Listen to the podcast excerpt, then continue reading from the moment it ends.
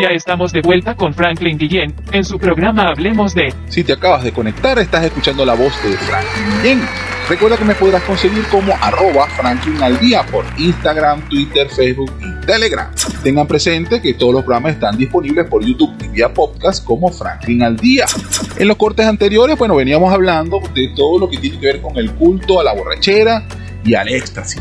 Es decir, bueno, todo lo que tiene que ver con su tradición, de dónde nace esta bebida, sus orígenes, por qué, tiene que ver las fiestas con toda esta gente que, y el licor y ese tipo de cosas. Bueno, veíamos que era básicamente una manera de rendirle culto religioso al dios Baco, quien es, bueno, hijo de Zeus, y que, bueno, definitivamente, así como tú prendes una velita o haces un canto religioso, un canto asociado a una fe, bueno, este culto al dios Baco, bueno, eran reuniones donde definitivamente el aguardiente, el vino excesivo o el consumo de este tipo de bebida de consagración en exceso, la borrachera y todo lo que implica el desorden, eh, bueno, forma parte del show, por así decirlo. Entonces, cada vez que haces una fiesta, ¿qué estás haciendo realmente? Bueno, estás invocando al dios Baco. Estás de alguna manera celebrando su culto, estás gestionando su fe, por así decirlo. Yo no sé si lo hagas de manera consciente o inconsciente, pero bueno, ya tienes algo por qué brindar. No solamente decir a la salud de, sino no, también para decir, bueno, gracias Baco por este rito. Sin embargo, debemos también recordar que los romanos en su particular entendieron el potencial de este tipo de eventos asociados a la rumba, al bochinche, al aguardiente, al licor dentro del evento de, que se esté celebrando el que. Esto llevó pues por supuesto a, a, un poco más formal, por un lado pues tienes que pedir un permiso especial, a la restricción más, sin embargo ellos controlaban y decían bueno, tú sí, tú no, piden un, pide un permiso, paga este impuesto seguramente. Y aquí tienes el permiso. O bueno, a este sí le voy a dar la, el acceso a la guachafita y la rumba porque me interesa de alguna manera hacer política, por así decirlo. Bueno, controlaban el bochinche de esa manera.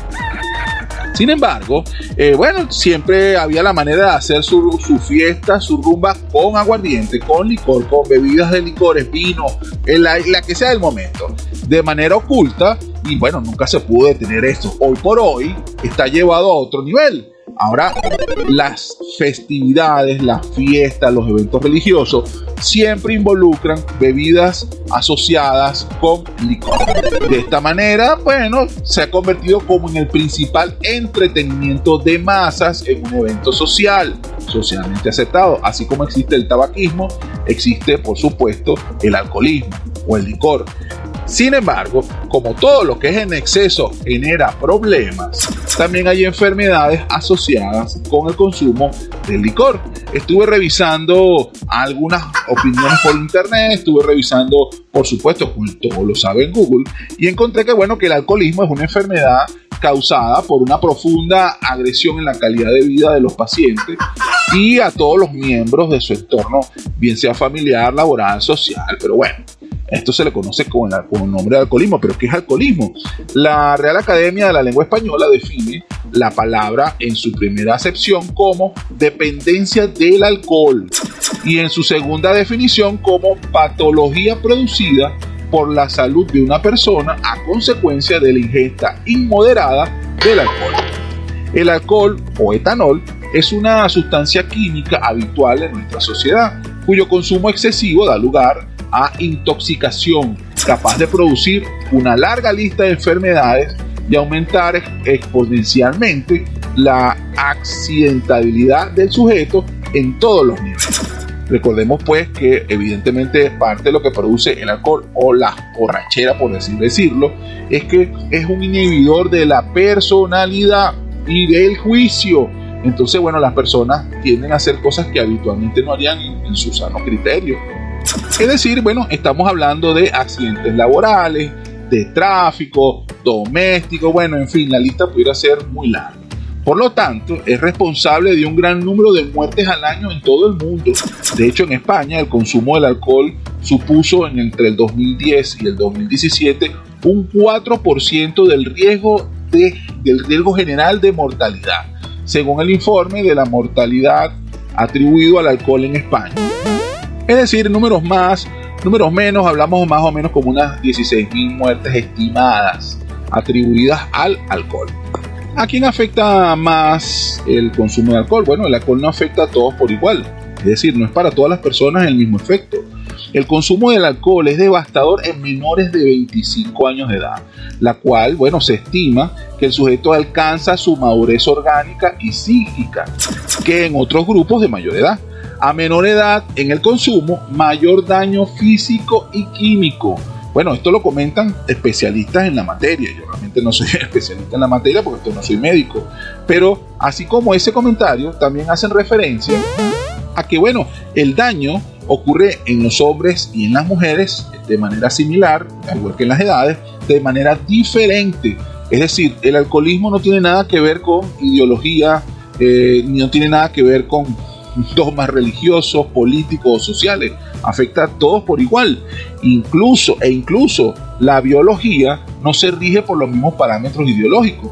Entonces tenemos que a igual cantidad de consumo el alcohol provoca mayor daño en el organismo de la mujer que del hombre.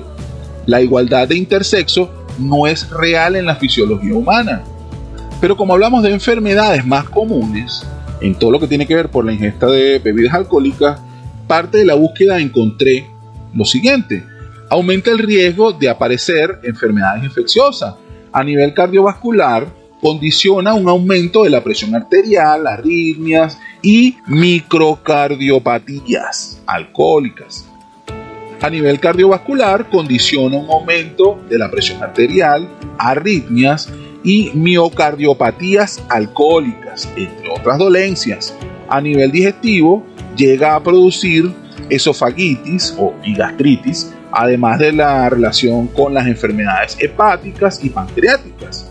El abuso excesivo de alcohol facilita el desarrollo de ciertos tipos de cáncer, importantísimo eso.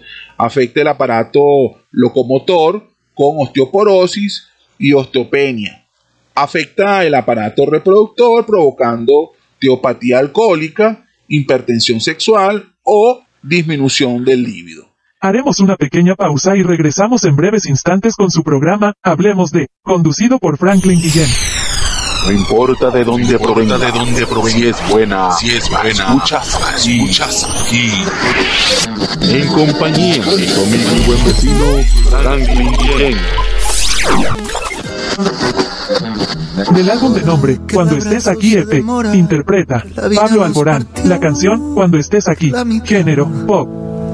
Me veo rodeado de mentiras, de balones pinchados por balas perdidas.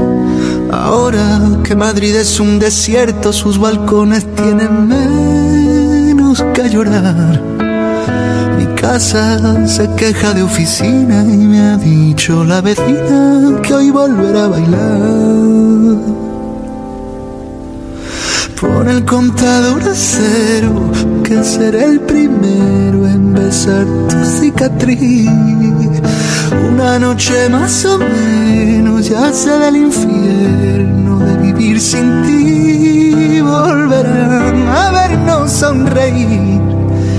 Sabré que hay cura cuando estés aquí.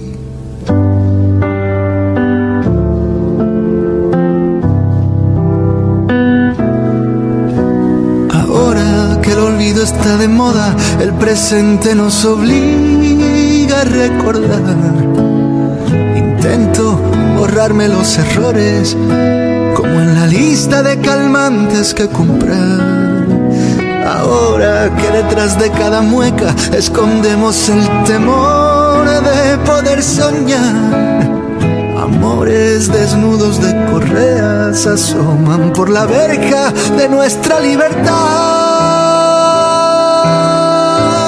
Y pon el contador a cero, que seré el primero en besar tu cicatriz.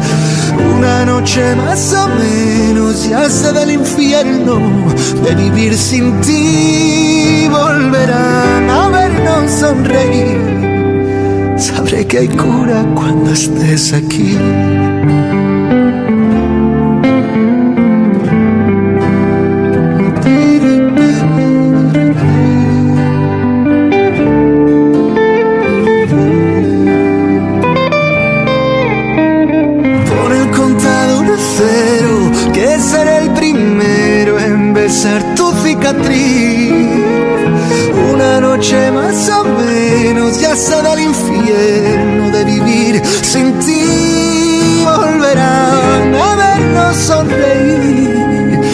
Sabré que hay cura cuando estés aquí.